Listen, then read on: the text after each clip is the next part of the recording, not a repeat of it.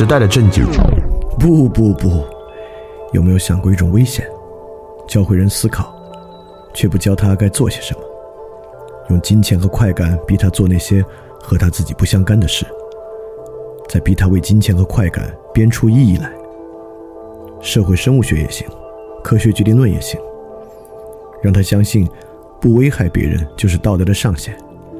然后给他很多身份，逼他编出这些身份与尊严的关系。其实逼他的不是别人，他自己的思考在逼着他。这人会疯的吧？还不够呢，试着把几十亿个这样的疯子关在一起，让他们互相说话。这些甚嚣尘上的风言风语。又会逼他们想出什么别的来呢？哼，这个巨大的马戏团，想清醒过来吗？和我一起，从你该做些什么开始重新想起吧。翻转电台，看清这个马戏团。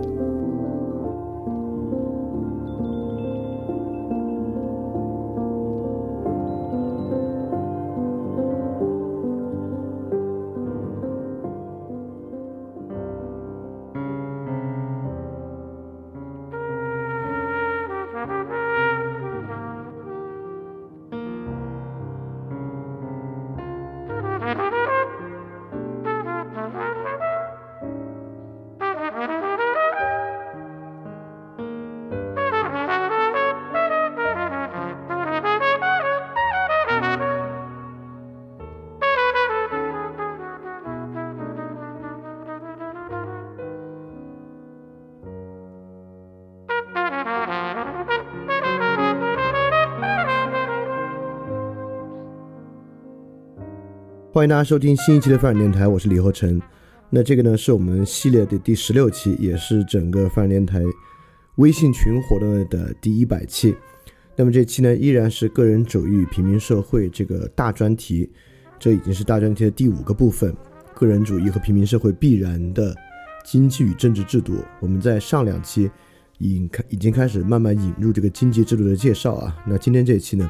我们主要是从贸易制度上去介绍这个东西。那么从上一期的货币到这一期的贸易呢，实际上展现的是某种反思之深。也就是说，货币和贸易，尤其是制度化的货币和贸易啊，是远远超出我们的日常感受的。上期展示的货币制度以及这期展示的贸易制度呢，我们每个人只能对这个经济的温度啊有一个最直观的感觉，就最近经济形势好不好？最近钱是值钱了还是钱不那么值钱了？从你每一次。在外面买一份饭啊，去超市买一个鸡蛋，买一个苹果的时候，或有这样的感觉，但这背后里边的机制和历程啊，是远远超出我们的经验与感受的。对，就像我们之前讲到的，反思有反思的深度，感受有感受的深度。那么如果这么说呢，这部分呢就是反思之深了。这个呢也让我想到我最近看那本书啊，也算是去年很很多人期待的一本书啊。其实我自己虽然知道这本书。肯定不是我喜欢的内容，但我还是挺期待的。就史蒂芬平克的《当下的启蒙》，大家也可以去看一看这本书。但这本书在我看来呢，就是一种反思之浅。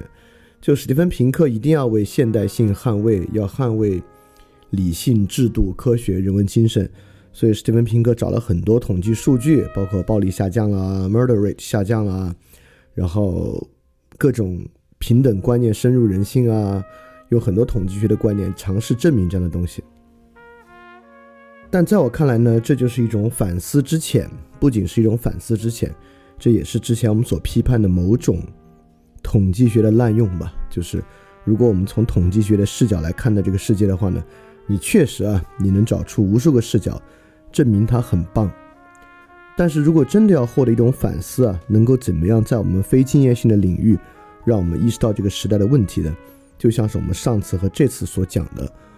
我们不仅要去想，OK，我们现在有一个社会议题，这东西叫平等，我们看怎么平等呢？我们在街上做一个调查啊，你觉得应该平权吗？你觉得应该平权吗？你觉得应该平权吗？然后有更多人说，我觉得应该平权，那你就说好，我证明了这个社会变好了。在我看来，这个就太简单，太简单了。或者简单的说，我们的社会在发展，因为过去一个月拿四百，这现在一个月拿六千块钱。所以说，平均工资的上涨，你看我们就是不断的平均工资在上涨，我们的税金不断的下降，我们去年减税一点二万亿，今年减税两万亿，这个社会还没有在变好吗？对，当我们真正深入到这个机制内部，深入到去反思这样的机制的时候，我们就有把握的说，虽然能举出这样的数据，但是我得说，我们的社会没有变好，这是为什么呢？这就是某种反思之声，在我们这几期节目里面我们要去用到的。所以在整个大专题里面啊，有一些节目呢是负责提供一些信息和视角，有一些节目呢是帮助大家寻回直观感受，有一些节目呢就是算是比较纯反思性的。那么这几期啊，跟经济与政治制度相关的，呃，基本上是纯反思性的，这是很难在日常生活中有经验的。但这种反思呢也很重要啊，它一一来能够帮助你去分辨和排除一些其他的虚假反思或者过于浅的反思。第二。它让你某些能够惊艳到的东西啊，包括就是你那种直观的感觉，现在的状况好不好之类的啊，能够找到一个背后的解释。那么呢，就还有一个进阶的要求了，这个进阶的要求就因人而异了。我也特别希望这样的反思，不仅仅针对经济问题，而且也能够帮助你对于其他问题啊，能够取得一个举一反三的观点，甚至呢，能够在你的日常生活中。对你需要去做的一些决策产生一点点的影响，比如说某些事情，不是说你不做了啊，是你做的时候呢，可能心里就多了一个心眼儿，类似这样的一个东西。尤其和这期相关的呢，就是希望在这样的节目结束之后呢，你对于经济问题的看法，对于国民经济运行的看法，对于网上对于经济和你与他人在经济生活中发生关系的一些看法呢，能够有一些新的改变。尤其这一期我们讲的贸易啊，和上期讲货币不同，或者说更多的，那这期贸易呢，是要更多的找到经济与政治和社会的连接点，在贸易这个事情上，看贸易这么一个经济行为如何与政治和社会高度相连的。因此呢，这就能够引向我们下面就是 Part Five 的下一半下半部分，就是个人主义平民社会必然的政治制度那部分，就在贸易这个部分呢，与它取得一个连接，也让我们找到。政治制度与经济制度的连接点。那我们今天最开始的这句话啊，是圣雄甘地讲的。甘地这句话说：“如果你的方向错了，那速度呢就无关紧要了。”当然，言下之意啊，不必说，一定说的是我们对贸易的看法，我们对贸易的这个处理方式方向错了。同时，背后这个货币的方向的方向也错了。在这个错误的方向之上啊，每年 GDP 能增长多少啊？这个世界经济能发展多少？不重要，甚至我跟甘地还有个不太一样的看法，就如果你的方向错了，我觉得速度还挺重要的，就是越慢越好了，就是速度越快，不就越冲到悬崖上去了吗？所以说我会说呢，如果方向对了，就越快越好；反而如果方向错了呢，甚至可能越慢越好，慢下来呢会好一些。现在呢，很可能就是方向错了，但是呢也太快了。那我们就来看贸易这个事情。那贸易在我们日常生活中呢，看起来是一个非常个体的行为，对吧？呃，包括你要是做网商的，或者你家开了一个贸易的公司，然后你从国外获得订单，生产好了之后拿给他，这就是一个外贸。大家很多人可能有海淘经历啊，在海淘经历买一个国外来的东西呢，海关清关之后再拿给你的，这就是一个进口。所以看起来贸易其实是一个非常非常。个人的行为是在自由市场之中，一个个体与另一个个体由这两个人自由意志决定的行为。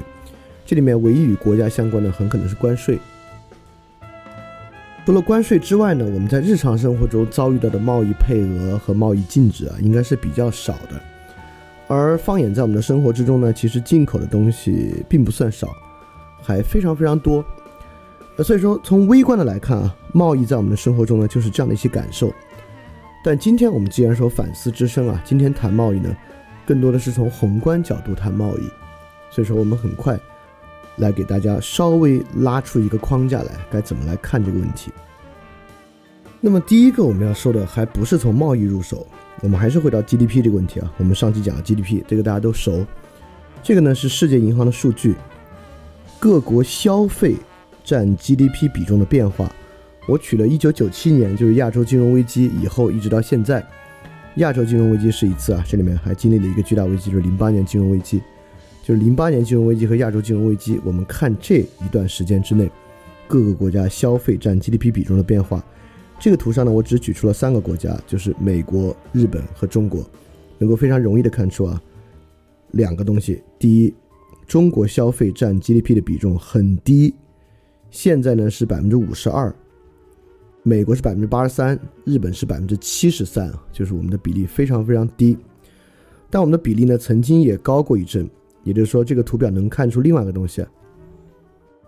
就是消费占 GDP 的比重变化。美国和日本非常的稳定，就是从一九九七年到现在，美国呢高能高到百分之八十五，低能低到百分之七十八，现在是八十三嘛。日本呢高能高到七十九，低能低到百分之六十三。现在是七十三，我们呢高能高到百分之六十三，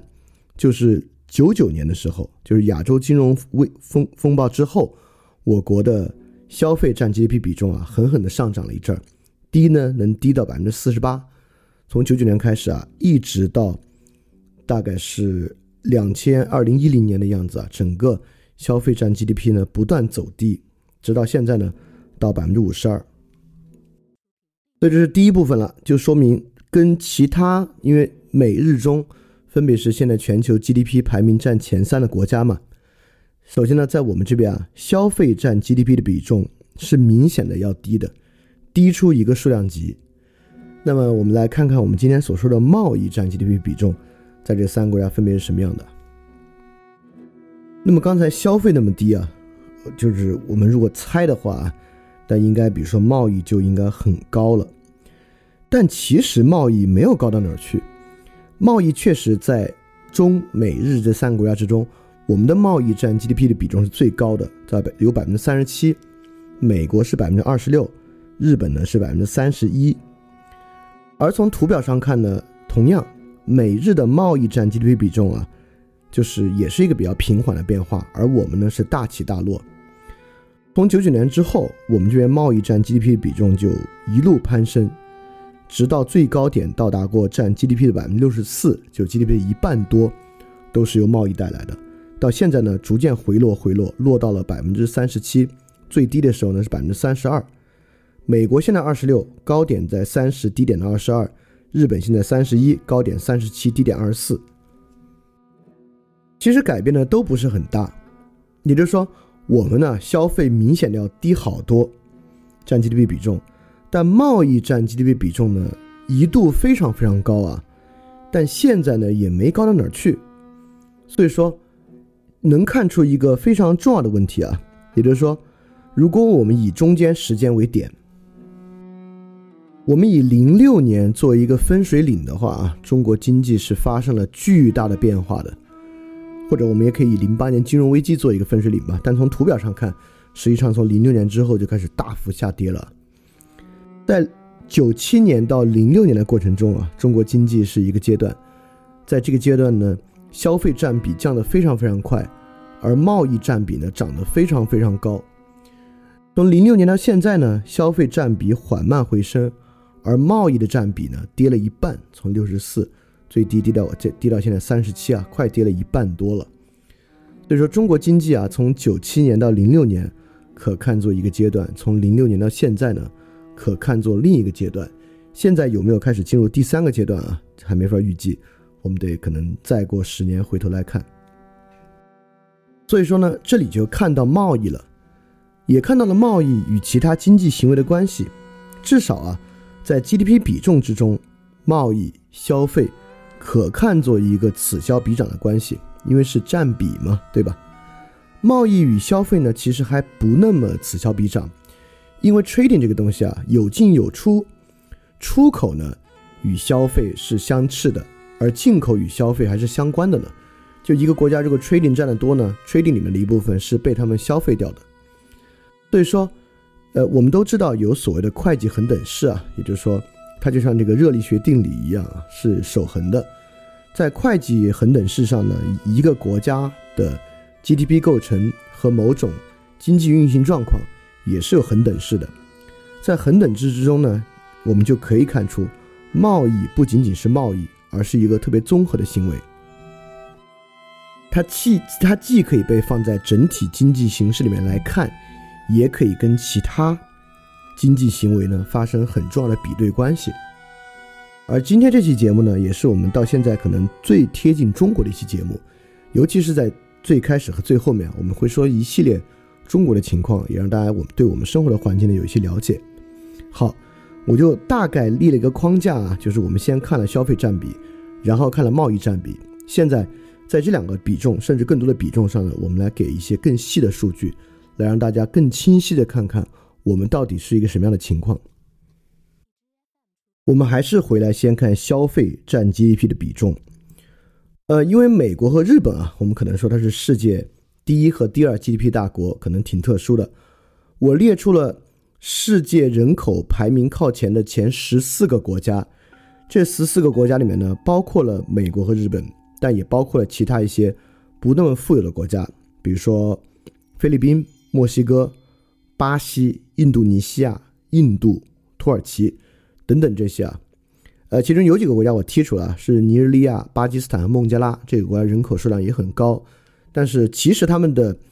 呃消费占比非常非常高啊。只是我觉得这几个国家的经济实力确实可能缺乏很多的参考，但实际上他们的消费占比也很高。在整个图表上可以看出，上面密密麻麻排着的是其他国家，和其他国家距离非常非常遥远的是中国。其他所有国家消费占 GDP 的比重没有低于百分之六十五的，在历史上一度跌低过啊，就比如说德国，但是在现在没有一个国家低于百分之六十五的，而我们这个数呢是只有百分之五十三，所以说其实啊，在所有人口众多的国家之中，我们非常非常特殊，即便跟里面什么墨西哥、俄罗斯、印度尼西亚这种我们肯定看都看不上的国家比。我们这边消费占 GDP 的比重要低得多得多得多，但是最近大家也知道啊，难道是中国人勤俭节约吗？不会吧，而且中国人房地产市场已经足够发达了，房地产可是统计和核算进消费支出的，就是房屋支出。因此，我们也经历了一两年的所谓的消费升级了，而且我们也知道，从二零一零年到现在呢，消费占 GDP 比重啊是在非常缓慢的上升的。二零一零年的时候呢，甚至在百分之五十以下。所以这就是一个很有意思的现象了，就是在所有人口众多的经济体之中，我们是唯一一个消费占 GDP 的比重在百分之六十五以下的国家。当然，这个要跟其他数据一起比对才能看出端倪。那么，我们马上来看另一个图表啊。在看这个图表之前呢，我先铺垫一句，在绝大多数人的印象之中，我们是一个出口强国。也就是说，我们都知道 “Made in China”，行销全世界，全世界的人们在使用着我们的产品，而我们也总听过中国是一个外向型经济的国家，沿海有那么多出口型的企业，我们可能会觉得出口占 GDP 的比重，由于刚才消费低啊，那跟所有国家相比，出口占 GDP 的比重，我们应该非常非常高吧？在搜这个数据之前，其实我也这么想。但我得说，搜出来之后，我大跌眼镜。在所有这些国家之中，就是如果剔除了巴基斯坦、尼日利亚和孟加拉，在剩下的十一个国家之中，我们出口占 GDP 的比重倒数第四，有好多国家排在我们的前面，包括真正的出口强国是像德国这样的国家，就出口额占 GDP 已经达到了百分之四十五以上。第二名呢是墨西哥，第三是菲律宾，第四是俄罗斯。第五是印度尼西亚，第六是我们。我们跟印尼其实出口额占 GDP 的比重差不多。所以说，实际上我们一直认为我们是一个劳动密集型的国家，是一个出口占 GDP 比重很高的国家。其实一直不是。大家看这个图的话，就即便我们我们都知道，之前贸易在呃一零年左右啊达到一个最高值，在那个时候呢。我们的出口额度依然不如菲律宾和德国，现在呢，其实就更被很多国家甩在后面。所以说，我们之前一直觉得中国由于人口多嘛，我们有十四亿人，我们是个劳动密集型国家。作为一个劳动密集型国家呢，我们是一个出口导向的国家。但从这两个图表上看，不，我们作为一个有十四亿人的国家，既不是一个劳动密集型的出口国家，也不是一个巨，也不是一个。巨大市场的消费型国家，那我们到底是个什么样的国家？这个国家贸易跟它又有什么样的关系呢？所以说，我们的 GDP 这么高，全球第二，既不来源于贸易，也不来源于消费，那来源于什么呢？我这里给大家看第三个数据啊，这个数据呢，我们就一枝独秀了。这个数据呢是储蓄率，国内储蓄额占 GDP 的比重。这里面我专门把韩国加进来了，因为我们知道很多人认为东亚国家啊好储蓄，所以我把韩国和日本都放在这儿来看是不是有这么回事儿，和我们到底有多好储蓄。韩国其实一直是一个储蓄率较高的国家了，尤其是这个东亚金融危机之后。让他们的储蓄率攀升，现在其实也很平缓，一直在百分之三十五左右。在所有的国家里面，我们是唯一一个储呃年国内储蓄额占 GDP 比重超过百分之四十五的国家，比刚才消费，呃比消费要低一点啊，比这个出口要高得多。那么其他呢，不管是德国啊、日本啊、美国啊、巴西啊，像德德国和日本啊，就是国内储蓄大概占百分之二十五左右，巴西。和美国呢都在百分之二十以下，那这点大家可能会觉得那好事情啊，就是我们这边储蓄率高，代表我们财富在积累，就是我们中国人啊，这个钱既没有嗯，并没有花掉，而这个钱呢存了下来，这是不是一件好事呢？但这个也一点没有什么关子可卖啊，就是我们是一个彻头彻尾的资本密集型国家。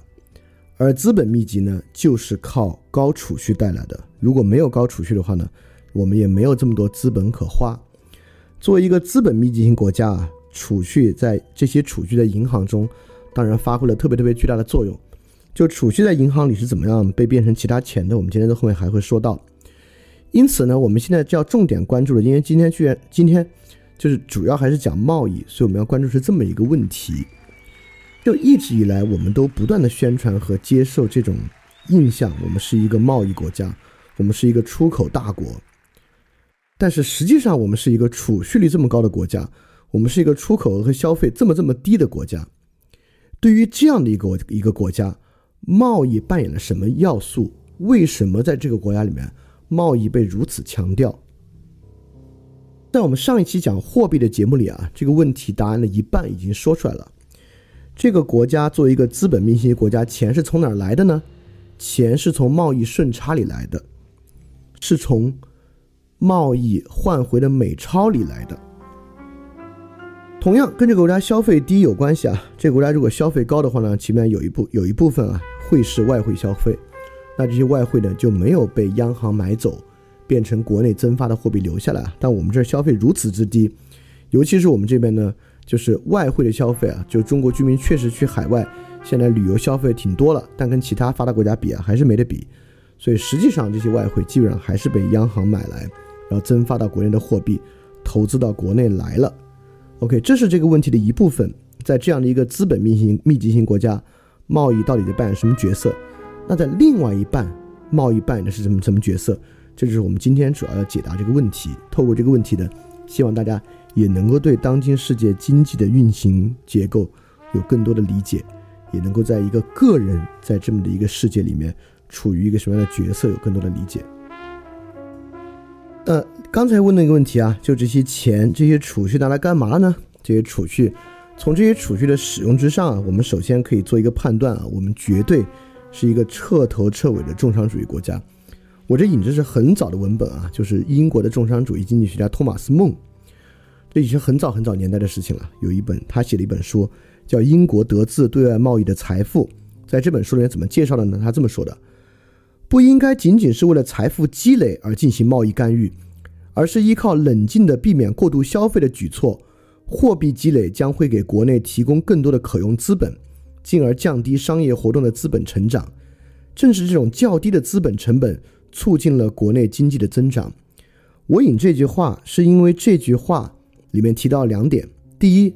冷静的避免过度消费；第二，积极的进行贸易干预。所以说，托马斯孟在英国得自对外贸易的财富之中的这两个东西，其实也可以看作中国现在在做的两件事。第一，我们如何可以冷静的避免过度消费，这是一会儿要解决的；第二，我们怎么样积极的进行贸易干预，也是我们要去一会儿去解决的问题。所以说，贸易和消费这两个重要的东西呢，在今天的节目之中就能够为大家展开。当然，我们也知道重商主义的问题啊，在我们那期也说到了，在重商主义的情况之下呢，个人不是个人，个人仅仅是国家的一个工具。是的，我们今天的个人也一样，今天呢。为贸易而进行积极的干预，也对内冷静的避免过度消费的举措，实际上就是要为了给国内提供更多的低成本资金。所以说，所有储蓄，我们的高储蓄的钱，转化为对国内和国外的投资。大家先不必开始有这种抱怨啊，就说啊，又成为国家的棋子和工具了。呃，这个还太模糊了。也就是说，这种东西到底带来怎么样的一种失衡？这个失衡仅仅是一种国内失衡吗？还是它也是一种国际的失衡？我们一会儿都会讲。我记得在上上期中间提到一点，还有同学在问，就会在今天得到揭晓。我们说，中国这种高储蓄率和国内投资和对外贸易的顺差，是可能导致欧洲债务危机的。也就是说，这个失衡不仅影响国内，同样影响国际。这也是我们今天要去回答的一个问题。所以今天就是从这个大家印象中的外贸大国来看贸易的背后，我们为什么要做贸易？贸易又影响了什么？这里面呢会提到一个三代贸易的观念，就是我我们人类可能经历了三种不同的贸易形态与贸易观念。现在呢，我们处于第二代与第三代贸易中间的位置。所以说，这是一种怎么样的三代贸易？怎么样在这个基础之上来看待今天的贸易？我们马上来看。最早的贸易形态是什么样的？